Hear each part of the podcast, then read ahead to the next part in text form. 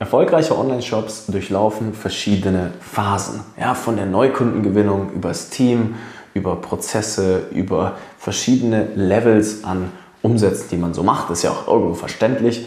Und welche Phasen euch da genau erwarten, hin zu einer richtig erfolgreichen Marke, die online richtig, richtig sauber und profitabel Gas gibt, das möchte ich heute in dieser Folge einmal mit euch machen. Ich wünsche euch ganz viel Spaß und ab mit das Intro. Herzlich willkommen im Social Marketing Podcast, dein E-Commerce Podcast für Online-Händler und digitale Vorreiter. In der heutigen Zeit gibt es Informationen und Experten wie Sand am Meer. Doch was funktioniert wirklich? Wir zeigen dir, wie du mit erfolgserprobten Strategien und einem einfachen Fahrplan systematisch und nachhaltig wächst, ein tolles Team aufbaust und maximal sichtbar wirst. Vollkommen unabhängig von Online-Marktplätzen und teuren Agenturen. Wir machen euch zur Nummer 1 und das mit Zahlen schwarz auf weiß. Hier lernst du Marketing, das heute funktioniert. Viel Spaß! Herzlich willkommen zurück hier zum Kanal. Es freut mich, dass du heute wieder dabei bist. Wir schnappen uns heute mal ja, das Thema der verschiedenen unternehmerischen Reifegrade, die man so im Aufbau eines E-Commerce-Unternehmens dann so durchlebt und was dich auch erwartet und vor allem damit du dir bewusst bist, was ist denn jetzt der logische nächste Schritt. Das ist nämlich im E-Commerce tatsächlich immer gar nicht so greifbar, weil da schon so viel passiert jetzt inzwischen. Ne? Das war früher ein bisschen leichter. Ja, vor zehn Jahren, wo äh, ich angefangen habe mit E-Commerce, da hat es gereicht, einfach Produkte in einen Online-Shop zu laden, ein bisschen Werbung zu schalten, ein bisschen Influencer-Marketing zu machen und dann hat das funktioniert. Das ist heutzutage leider nicht mehr ganz so einfach. Nichtsdestotrotz gibt es trotzdem ja, ein paar wichtige Etappen, Stufen, die man einfach wissen sollte. Und die möchte ich mit euch heute mal durchgehen. Die sind nämlich sehr, sehr spannend. Wir haben jetzt die letzten Jahre ja, alles erlebt. Also ich kann es äh, kann es schon gar nicht mehr an einer Hand abzählen, wie oft wir, äh, oder an zwei Händen abzählen, wie oft wir tatsächlich jetzt schon so durch die Millionengrenzen durchgestoßen sind und das auch von der Pike auf wirklich teilweise Marken begleitet aus dem eigenen Cashflow, aus dem eigenen Kapital heraus ähm, von 0 auf 8 Millionen Euro jährliche Umsätze innerhalb von eineinhalb Jahren. Und da gehört schon heutzutage richtig viel dazu. Das ist wirklich Unternehmertum at its finest. Ja? Also da habe ich auch immer sehr viel Respekt davor. Ich bin auch selbst jetzt aktuell noch beteiligt an ja, ein paar Brands, zum Beispiel an einer Männer-Skincare-Marke. Kriege das jetzt auch wieder komplett immer wieder mal mit, was es bedeutet von der Produktentwicklung, vom Supply Chain Management über das Marketing, über das Team, was man dann braucht und die Agenturpartner, ähm, was das eigentlich heißt. Und gerade auch jetzt haben wir 80 Brands bei uns, wie gesagt, innerhalb der Dienstleistung innerhalb der Beratung drin. Ja, da kriegt man auf einem sehr großen Scale, auf einem sehr großen, sehr großen Blick kriegt man so mit, okay, was passiert denn da eigentlich? Ich möchte euch heute mal, ja, so durch fünf Schritte habe ich mir tatsächlich hier auf meinem Laptop mal aufgeschrieben, durchbegleiten, die einfach sehr wichtig sind. Und ich würde sagen, wir tauchen jetzt auch gleich mal ein. Ja, was braucht man denn grundlegend erstmal, um zu starten überhaupt, wenn man jetzt bei Null steht? Kommt jetzt ganz auf die Ausgangssituation an. Entweder man hat vielleicht schon ein Produkt oder noch nicht. Vielleicht macht man schon viel B2B oder auf Amazon ist man. Vielleicht gibt es auch ein bisschen Offline-Handel. Vielleicht gibt es eine Herstellung. Vielleicht ist man über Marketplaces, wie gesagt. Ganz egal. Aber das, was man immer für E-Commerce erstmal braucht, ist Zaster. Bisschen Geld, das muss schon sein. Männer Skincare Marke zum Beispiel jetzt bei uns hat auf jeden Fall einen sechsstelligen Betrag gekostet. Das kann ich auch immer relativ transparent so sagen generell für einen Online-Shop, je nachdem, was man in welcher Branche man ist, braucht man für die erste Charge an Produkten immer mal wahrscheinlich einen mittleren fünfstelligen Betrag. Dann die ersten Programmierarbeiten, die ersten Themen mal selber aufbauen.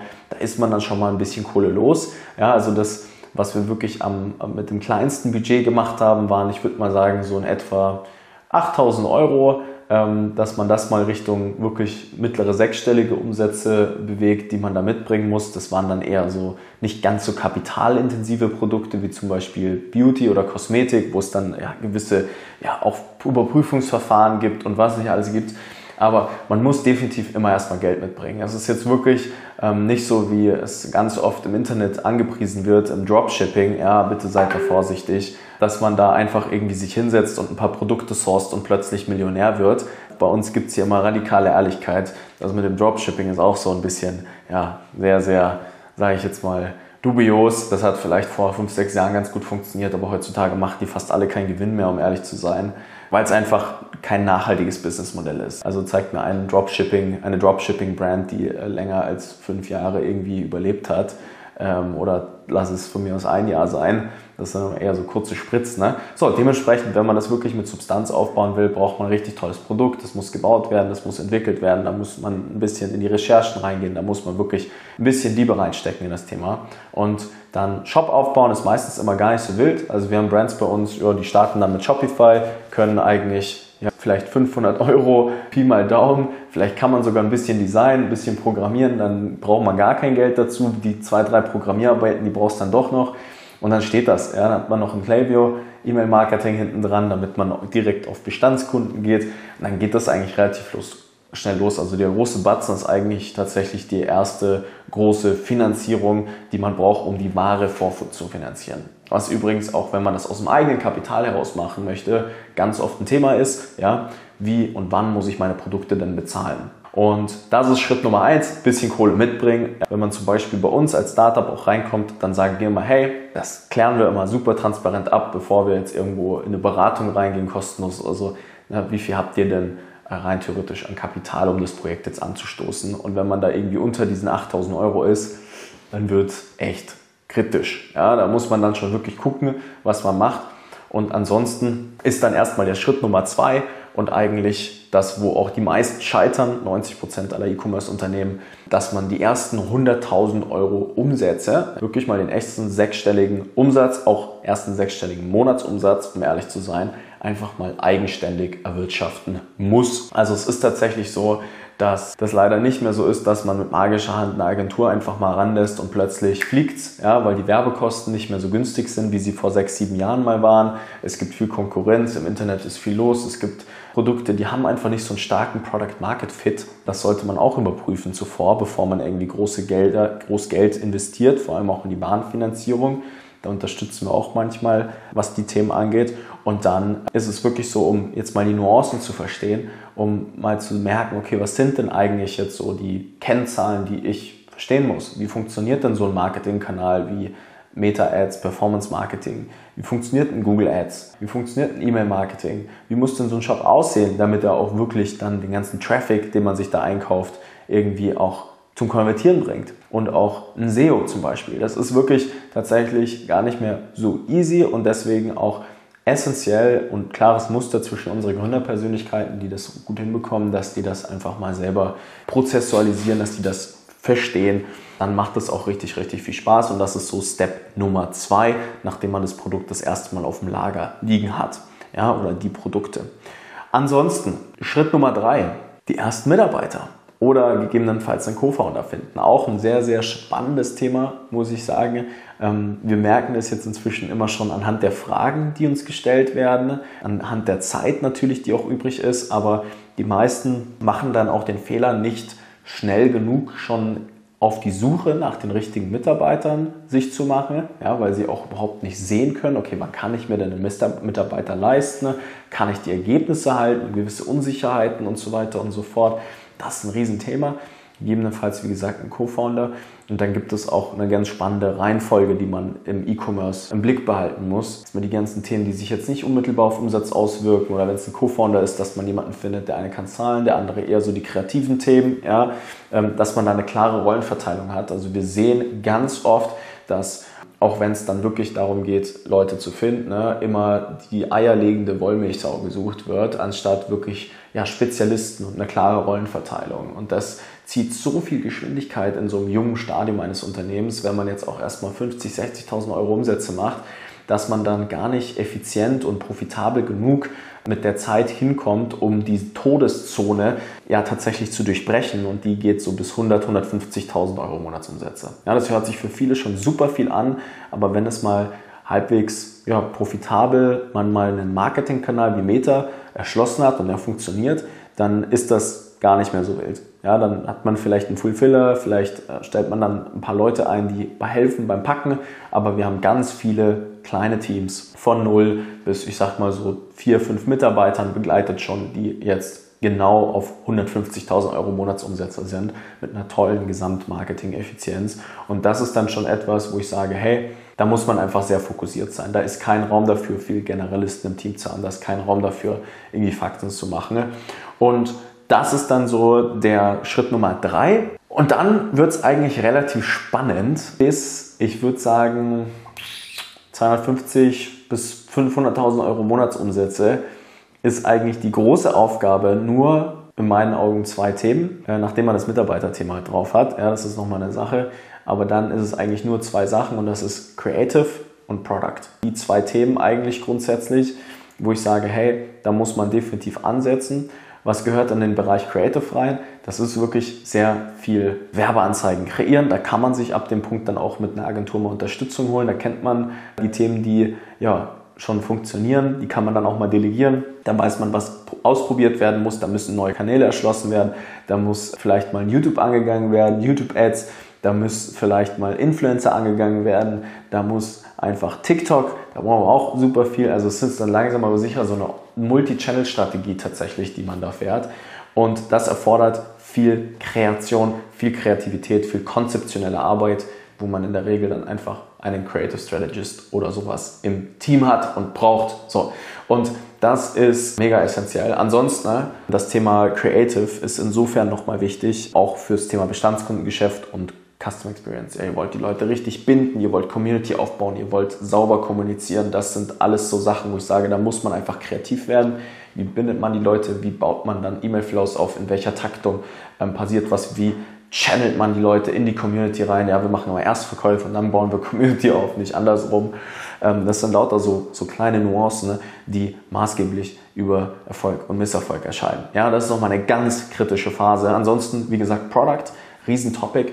Product ist, dass das Produkt weiterentwickelt wird. Ja, dass man sich das Feedback der Kunden zu Herzen nimmt, dass man wirklich das Produkt auch weiterentwickelt, vielleicht neue Produkte kreiert, ein bisschen größere Warenkörbe hinbekommt, dass man versucht, basierend auf dem Feedback Produkte zu kreieren, die noch einen stärkeren Product Market Fit haben. Was bedeutet das? Dass der Kopfschmerz im Markt und eure Kopfschmerztablette, das Produkt, einfach noch mehr Druck dazwischen drauf ist, dass wenn wir Werbeanzeigen schalten, ne, dass es noch besser funktioniert. Weil eine Sache werdet ihr an der Stelle merken, das ist, dass das Werbeanzeigen einbuchen ne? und tatsächlich die, die Kreation von Creatives dann irgendwann gar nicht mehr so das Problem ist. Es ist dann wirklich auch ein ganz oft das Product Market Fit und ein Angebotsgestaltungsthema. Hört sich ziemlich abstrakt an, aber das wäre Schritt Nummer vier. Und dann sind wir bei Schritt Nummer fünf und das ist jetzt das, wo ich sage, bis zehn Mitarbeitern und dann aufwärts wirklich Fokus auf Sales, Sales, Sales. Das ist echt ein Topic, wo ich sage, da kommt dann die Profitabilität rein. Da muss auch ganz oft, kommt hier noch tatsächlich neben dem, dem Sales-Thema das Thema Controlling noch mit rein. Also das ist, dass wir wirklich dann anschauen, hey, wenn man sich mal so einen Warenkorb anteilig nimmt, wie ist die Margenstruktur da drin? Welche Angebote werden zuerst gekauft? Welche danach? Was sind eigentlich so die 20% der Dinge, die wir verkaufen? Und die wir verkaufen müssen, ja, die zu 80 Prozent der Profitabilität, also den Gewinn führen, sodass man sich Wachstum auch irgendwo wieder leisten kann, nicht zu viel Geld verbrennt, auch in dieser ganzen Geschichte. Und das ist etwas, das unterschätzen extrem super mega viele. Ja, ist dann Fokus auf Sales und Profitabilität an der Stelle. Die meisten äh, Geschäftsführer und Geschäftsführerinnen denken dann, okay, ich nehme mich jetzt irgendwie raus, so ich habe jetzt irgendwie voll Umsatz gemacht, ja, jetzt kann ich irgendwie gehen. Da muss man dann schon ein bisschen nochmal rein in die Themen, man muss wirklich Fokus haben und dann kommt man auch in eine Situation, wo so ein E-Commerce Direct-to-Consumer Online-Shop anfängt richtig, richtig Spaß zu machen. Also das ist dann tatsächlich so ein bisschen der heilige Gral, würde ich sagen, wenn man dann mal so darüber hinauskommt. Ist ein netter Sweet Spot, den man dann mal aufrechterhalten kann. Aber so würde ich jetzt erstmal in einer ganz einfachen, konsolidierten Variante sagen, sind die größten Muster, die wir jetzt aus 160 Marken so erkannt haben. Ich würde dir auch empfehlen, das dir zu Herzen zu nehmen, wenn du jetzt vielleicht sagst, hey Nico, mach nochmal ein Video zu Schritt Nummer 2, mach nochmal ein Video zu Schritt Nummer 4, drösel das nochmal auf, pack mir das gerne hier in die Kommentare rein. Ansonsten kannst du mir auch mal auf LinkedIn schreiben, ist alles hier in der Beschreibung verlinkt. Gerne Feedback und dann würde ich sagen, schließen wir die heutige Folge tatsächlich mal ab. Ich wünsche dir ganz viel Spaß im Durchschreiten der Etappen und freue mich auf die nächste Episode hier auf dem Kanal. Und dann würde ich sagen, Attacke, abonnieren nicht vergessen, ja, Glückchen anmachen und so weiter und so fort. Und dann, ja, bis zur nächsten Folge. Ciao, ciao. Vielen Dank, dass du heute wieder dabei warst. Wenn dir gefallen hat, was du heute gelernt hast, dann war das nur der erste Schritt hin zu mehr Umsatz und nachhaltigem Wachstum. Möchtest du die Schritte kennenlernen, die notwendig sind, um deinen Online-Shop auf hohe sechs- bis siebenstellige Umsätze zu skalieren? Dann geh jetzt auf www.nicofrank.com und buch dir ein kostenloses Erstgespräch. In diesem 45-minütigen Gespräch wird für dich und dein Unternehmen ein individueller Plan erstellt, der euch genau zeigt, welche Schritte notwendig sind, um systematisch zu wachsen. Bitte vergiss eine Sache nicht. Euer Online-Shop skaliert sich nicht von alleine. Ihr braucht einen Berater, der euch genau zeigt, was zu tun ist und was nicht. Wir haben Online-Shop-Betreibern in ganz Deutschland, Österreich und der Schweiz dabei geholfen, in ihrem Shop im Schnitt drei bis fünfmal mehr Verkäufe zu erzielen. Buche dir jetzt deinen Termin unter www.nicofrank.com.